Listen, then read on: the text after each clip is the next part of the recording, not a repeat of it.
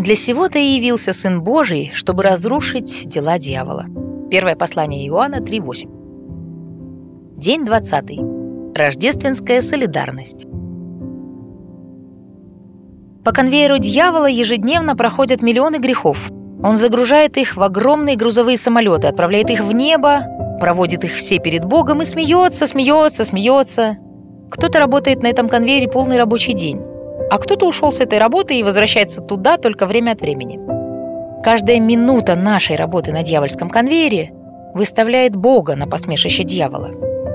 Грех – это предприятие дьявола, потому что он ненавидит Божий свет красоту, чистоту и славу. Ничто не доставляет ему большего удовольствия, чем видеть, что Божье творение не верит своему Творцу и не повинуется ему. Итак, Рождество – это благая весть для человека и благая весть для Бога. Верно и всякого принятия достойно слово, что Христос и Иисус пришел в мир спасти грешников.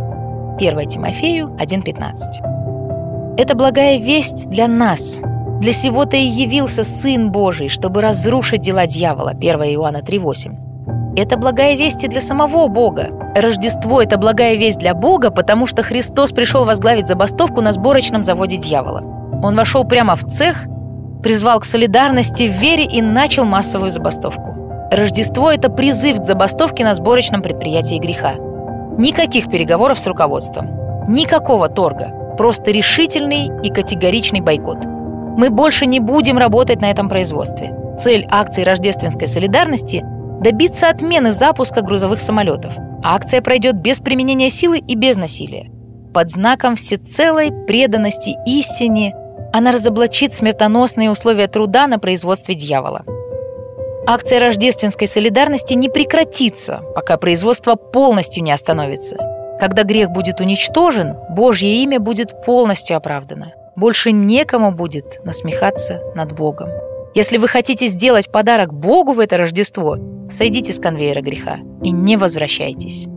Присоединитесь к пикету любви, участвуйте в акции рождественской солидарности до тех пор, пока величественное Божье имя не будет оправдано и пока Бог не предстанет во всей славе посреди восхваляющих его праведников.